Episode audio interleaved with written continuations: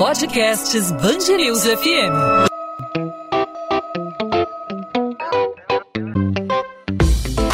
Dois às 20, com Maurício Bastos e Luana Bernardes. Milhões de brasileiros de diferentes partes do país têm sofrido e muito com a demora para a aprovação do tão esperado auxílio emergencial, esse benefício que pode ser a única saída para quem ficou sem nenhum tipo de renda durante a pandemia provocada pelo coronavírus. O valor é bem pequeno, o valor é ínfimo diante das necessidades que as pessoas têm de comer, de se vestir, de comprar remédios mas é ajuda que, segundo o governo federal, é possível no momento, né, Luana? É isso, Maurício. E as mensagens são diárias. Muitos ouvintes nos enviam mensagens todos os dias para reclamar da demora ou da reprovação sem justificativa.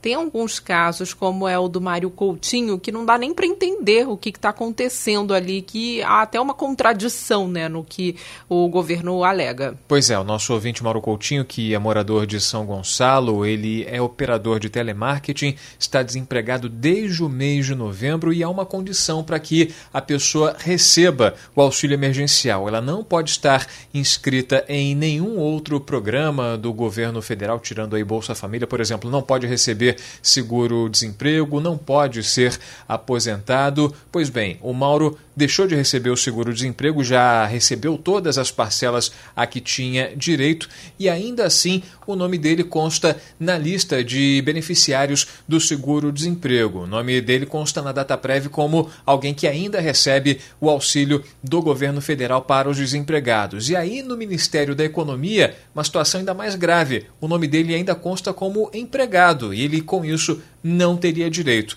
O Mauro conta essa história pra gente. Vamos ouvir. A DataPrev negou já quatro vezes, dizendo que eu estava recebendo um seguro-desemprego. Aí perguntou ao Ministério da Cidadania por que estava constando que eu estava recebendo um seguro-desemprego. O Ministério da Cidadania, a DataPrev, pediu que eu entrasse em contato com a Secretaria do Trabalho aqui do Estado do Rio de Janeiro e perguntando se tinha alguma declaração informando que eu não estava recebendo. Recebi da Secretaria do Trabalho essa declaração quando enviei, o Ministério da Cidadania da TAPREB enviou para o Ministério da Economia para ver se liberava o auxílio emergencial. Aí o Ministério da Economia disse que não poderia liberar o meu auxílio emergencial porque consta no sistema que eu estou trabalhando. Se eu estou desde novembro desempregado, como é que eu estou trabalhando e ao mesmo tempo recebendo seguro-desemprego? Quer dizer, não tem lógica o que eles estão falando. O problema é que muita gente com pedido indeferido que precisa ter o problema resolvido e a Defensoria Pública da União tem uma estrutura que não está comportando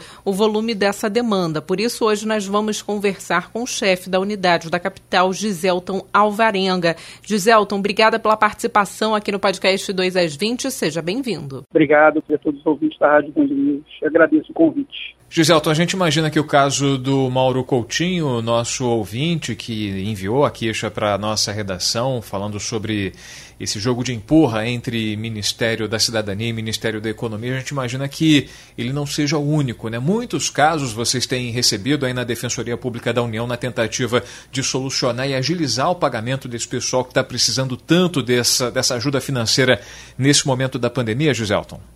É, nós estamos com muitos casos similares a esse, que aconteceu uma desatualização do sistema. O Ministério do Trabalho ele pega todo final de ano, todo mês de dezembro, e é, é em dezembro que ele recebe as informações.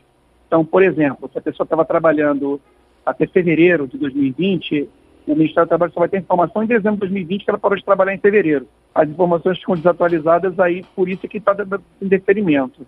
Então a gente está com muitos casos similares a esse, esse, esse senhor que ele procurou. E Giselton, e justamente para ajudar a solucionar casos como este do ouvinte Mauro Coutinho, a gente gostaria de conhecer mais detalhes sobre essa plataforma que pretende agilizar aí as questões envolvendo o pagamento do auxílio emergencial do governo federal. Como ela vai funcionar? É bom, assim, já, já começando com esse questionamento, é, é bom só eu esclarecer que a Defensoria Pública da União, ela, em um momento, ela, é, desde que foi implementado o programa pelo governo federal do auxílio emergencial, a DPU sempre atuou, desde o início, porque é uma área de atribuição federal, de competência federal, então a Defensoria da União tem atribuição para atuar nesses casos.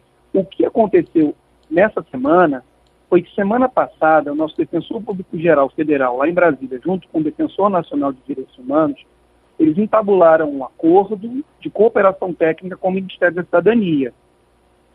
E o escopo desse acordo é fornecer uma plataforma de consulta aos defensores públicos federais do Brasil inteiro. Então, assim, a gente sempre, a gente já estou desde o início que ocorreram mais de 40 milhões de indeferimentos no Brasil inteiro. E, e desde o início, a população mais carente, que é o público-alvo do auxílio emergencial, começou a procurar as unidades da Defensoria Pública da União. Então, desde o início do programa, nós estamos trabalhando. A única alteração que ocorreu foi em razão da pandemia da Covid-19, que nós tivemos que dar uma guinada na nossa modalidade dinâmica de atendimento, porque nós tínhamos uma, um atendimento de forma presencial e, em razão da crise sanitária que acometeu todo o mundo, a Defensoria União ela readequou o atendimento dela para um atendimento remoto. Ou seja, nós não temos atendimento físico nas unidades, mas disponibilizamos meios eletrônicos, meios remotos de atendimento à população carente. Então, nós estamos atuando desde o início. A diferença da semana passada para essa foi o, a plataforma de dados que o Ministério da Cidadania nos forneceu. Né? A gente tem uma base de dados agora do DataPrev e consegue verificar os motivos de forma mais detalhada de um deferimento do benefício de auxílio emergencial. Agora, Giselton, de forma prática, como é que essa plataforma auxilia os é, defensores públicos da União nesses casos em que há atraso no pagamento, na aceitação do processo, né? Porque alguns candidatos ao benefício, candidatos ao auxílio emergencial sequer são aceitos, né? Tem aí o pedido recusado. De que maneira os é, defensores públicos da União é, podem ter acesso? Como é que é feito? Isso pode realmente agilizar? De que forma isso agiliza o o pagamento, né, o acesso da população mais carente a esse benefício. Sim, é, é importante ressaltar também mais uma vez que como saíram algumas informações no início, uh, houve um problema de ruído de comunicação, que a Defensoria Pública da União seria responsável pelo pagamento, defensores públicos federais seriam responsáveis pelo pagamento do benefício. É, é uma informação que não procede, porque quem continua responsável pelos pagamentos, pelo pagamento dos benefícios é o Ministério da Cidadania através do governo federal, né, segundo os cofres da União. A plataforma ela foi disponibilizada com o objetivo de evitar a judicialização, porque sem as informações necessárias, o defensor público ia acabar jogando para o judiciário uma demanda, muitas vezes uma pretensão sem muita, sem muita informação. Com a plataforma, o defensor ele consegue acessar o sistema DataPrev e verificar ali qual o documento que, de repente, deu uma polidência eh, ou está desatualizado e requerer da parte assistida a atualização desse documento, fornecimento desse documento, ou através de sites de consultas, de repente sites de consultas públicas, ou sites que dependem de uma senha de um login específico, conseguir esse documento e contrapor o indeferimento. Ou seja, a ideia é evitar uma chuva enxurrada de processos, tentar resolver administrativamente. Mas aí encaminhando essas novas informações para o Ministério da Cidadania, para o Ministério da Cidadania rever sua posição e efetuar o pagamento nos casos devidos. Normalmente, o processo de atualização de dados para quem está em busca do benefício tem levado quanto tempo com a ajuda da DPU? E com essa plataforma para ajudar a solução dos casos, é possível estabelecer algum prazo? É, é, é assim, é, o, o, problema hoje é complicado de dar um prazo, porque com essa notícia na mídia, a procura da DPU aumentou absurdamente. E nós não tivemos nenhum tipo de contraprestação de aumento de recursos humanos e recursos materiais.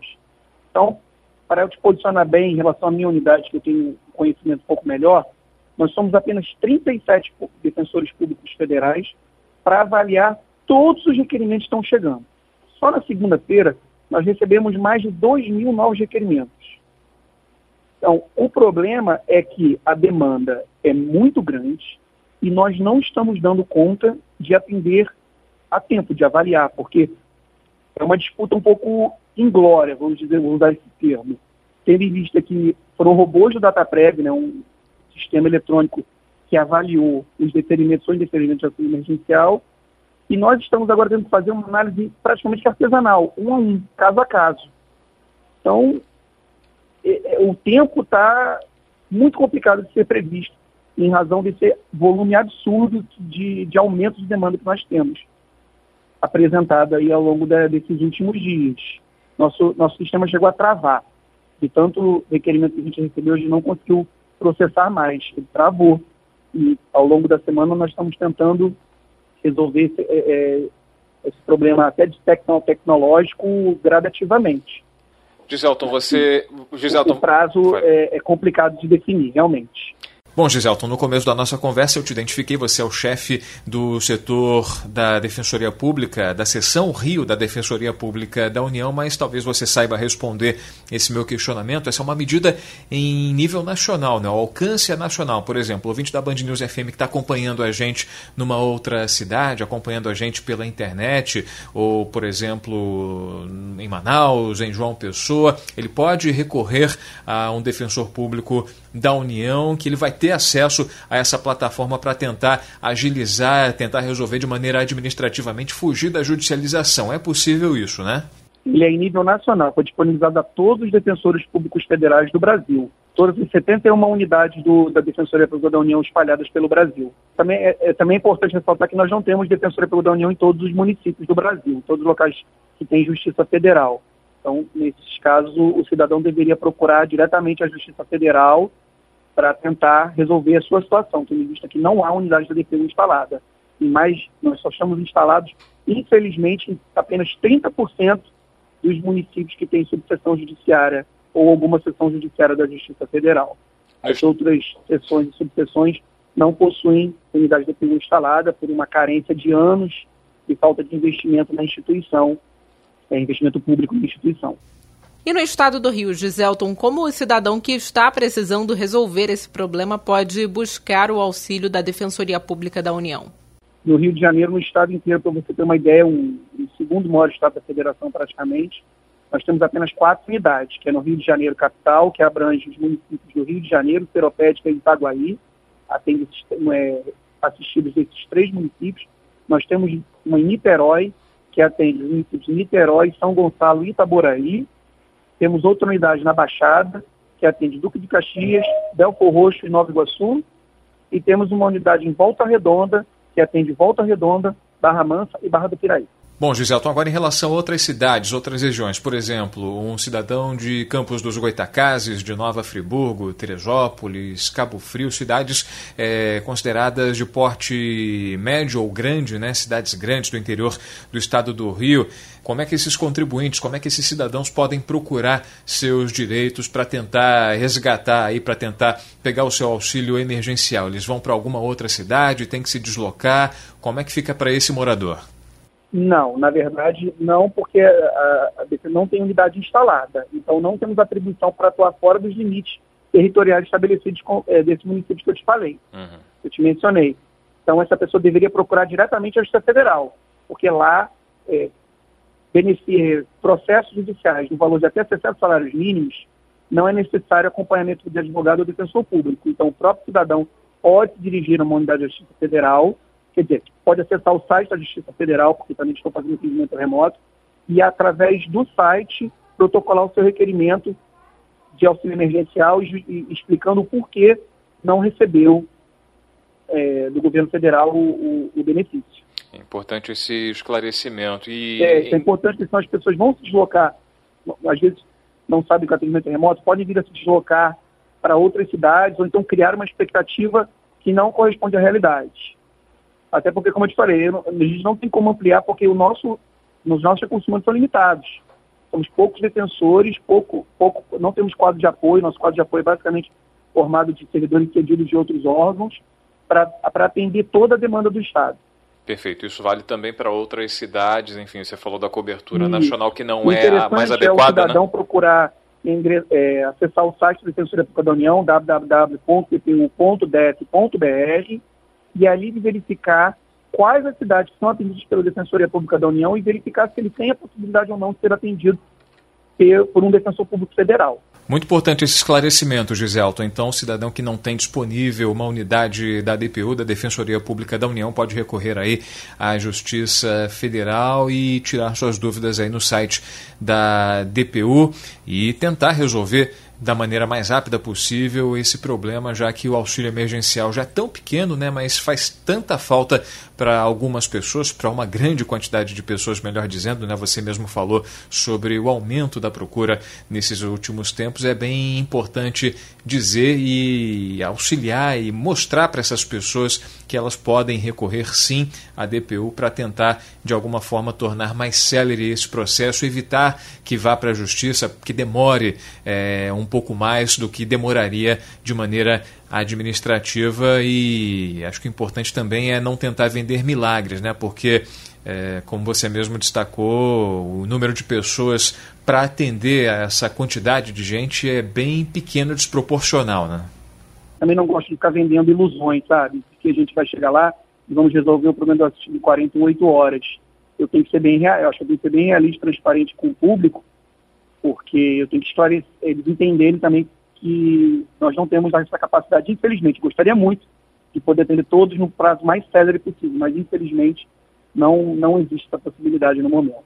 Giselton de Alvarenga Silva, defensor público, chefe da unidade do município do Rio de Janeiro da Defensoria Pública da União. Obrigado por aceitar nosso convite, obrigado pela participação aqui no podcast 2 às 20 da Band News FM, principalmente pelos esclarecimentos para quem está precisando mais dessa ajuda nesse momento, dessa ajuda financeira e não tem a quem recorrer por causa desse conflito de informações envolvendo aí DataPrev, Ministério da Cidadania, Ministério da Economia, muita gente como o nosso ouvinte Mauro de São Gonçalo, Mauro Coutinho, com problemas para conseguir a liberação desse auxílio emergencial. O prazo está chegando ao final e serve um pouco de esperança né, para as pessoas procurarem sim ajuda, recorra sim à DPU e agora há uma plataforma para acelerar essa liberação e ajudar os defensores públicos a atualizar o cadastro de quem mais precisa dessa ajuda nesse momento. Giselton, obrigado pela participação, até uma próxima oportunidade.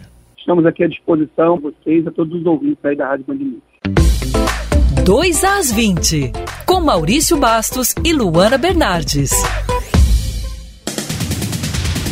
A Justiça do Rio decide que o processo contra o senador Flávio Bolsonaro, que apura a suposta prática de rachadinha na Assembleia Legislativa, deve ser julgado pelo órgão especial do TJ. Com isso, o inquérito deixa a primeira instância. Foram três votos, sendo dois a favor e um contra. A decisão acolhe parte de um pedido de habeas corpus da defesa do político, que argumentava a mudança sob justificativa de que os fatos investigados teriam ocorrido na época em que Flávio era deputado estadual. E olha aí mais um absurdo que acontece aí em meio à pandemia que a gente vive, né? Denúncias sobre festas clandestinas são recorrentes, a gente recebe várias. Um evento marcado para o próximo sábado na Praça Seca, zona oeste do Rio, convida as pessoas via grupo de WhatsApp a participarem do show do DJ Masaki. Ele foi procurado, mas não se pronunciou. No mês de abril, depois que a presença dele repercutiu de forma negativa em outro evento, Masaki decidiu não fazer a apresentação. Nas redes sociais, há imagens de bailes em outros pontos da cidade, como no complexo do Chapadão, na zona norte do Rio. Nos vídeos, é possível ver mais de 200 pessoas assistindo ao show de um cantor de funk em uma tenda. Em um outro ponto da cidade, Maurício, um morador que teve a identidade preservada e a voz distorcida relata que cerca de 50 pessoas armadas se reuniram na Praça América Júnior no sábado para comemorar o aniversário de um traficante na comunidade Vila Turismo em Manguinhos, na Zona Norte. O ouvinte afirma que criminosos armados chegam a abrir o portão das casas e ficam nas varandas mais ou menos 50 pessoas, por aí, todo mundo armado tal. É o caos, né? Porque é baile funk a noite inteira. Acaba às seis da manhã. Já tem vários casos de a gente não poder dormir porque janela, porta, né? Os vidros ficam tremendo e para dormir é impossível, né? Ah, o aniversário foi só esse fim de semana, mas os bailes acontecem todo fim de semana. Independentemente de quarentena ou não, sempre existiu todo mundo de moto, armado, e ninguém com máscara, evidentemente, mas todo mundo bebendo, usando drogas tal. É ao, ao, ar livre. Quem passa, olha, vê, e assim vai. Então você acorda com camisinha, com vidro, com garrafa de cerveja no chão. É um caos. Dois funcionários de uma obra foram vítimas de balas perdidas enquanto trabalhavam no centro do Rio nesta quinta-feira. Segundo a Polícia Militar, agentes foram acionados para a ocorrência na rua Professor Fioravanto de Piero, onde criminosos efetuaram disparos de arma de fogo depois de uma tentativa de assalto. Segundo testemunhas, os bandidos chegaram em um carro para tentar assaltar ocupantes de outro veículo, mas atiraram ao confundirem vigilantes de um prédio com policiais.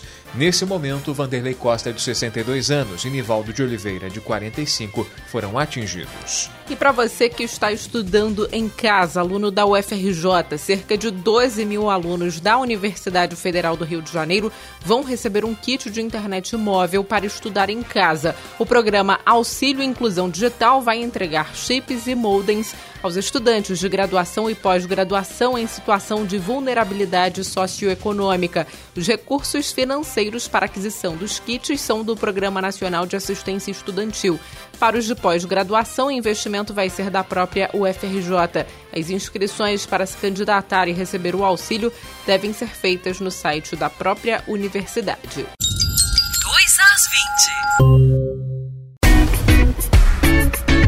Ponto final no 2 às 20 é a Band News FM em formato podcast para você acompanhar quando quiser, onde quiser, a qualquer hora, sempre à sua disposição as principais notícias da nossa cidade do nosso estado, os destaques do Rio de Janeiro, para você no seu celular, nos principais aplicativos de podcast, nos principais aplicativos de streaming ou no nosso site bandnewsfmrio.com.br. Nessa quinta-feira falamos de como os candidatos ao auxílio emergencial do governo governo federal podem fazer para tentar acelerar essa questão. Muitos deles estão com um conflito de cadastro, muitos deles estão, por exemplo, constando nos dados da Dataprev como empregados, como beneficiários de seguro-desemprego. Isso dificulta e muito, tem atrasado a vida de quem mais precisa desse dinheiro, justamente nesse momento em que há dificuldade de conseguir emprego. A gente ontem acompanhou a divulgação dos números do IBGE a respeito do emprego no país nesse período da pandemia. Há muito muita gente querendo trabalhar, mas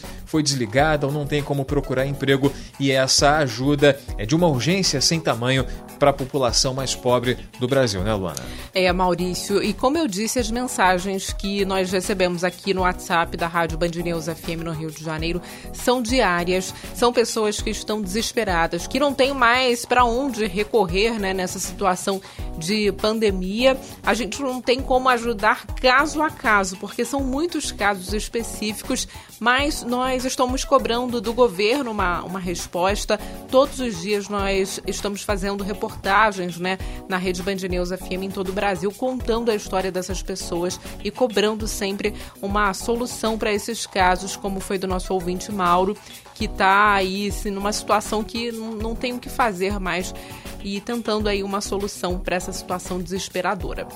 É isso, Lona. A gente volta nessa sexta-feira com o podcast 2 às 20 para fechar a semana. Vamos tentar fechar a semana em alto astral com um assunto mais leve. Vamos pensar em algum tema cultural para fechar a semana, alguma dica cultural, claro, sempre falando, trazendo as principais notícias, os principais destaques do Rio de Janeiro. Não pode faltar, mas também a gente tem que fechar a semana num astral diferente lá para cima, né, Lona? Isso aí, Maurício. A gente se encontra novamente nesta sexta-feira. Até lá. Até lá, tchau, tchau.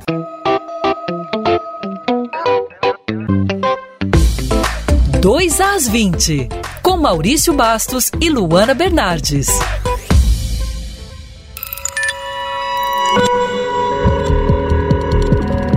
Podcasts Bangerils FM.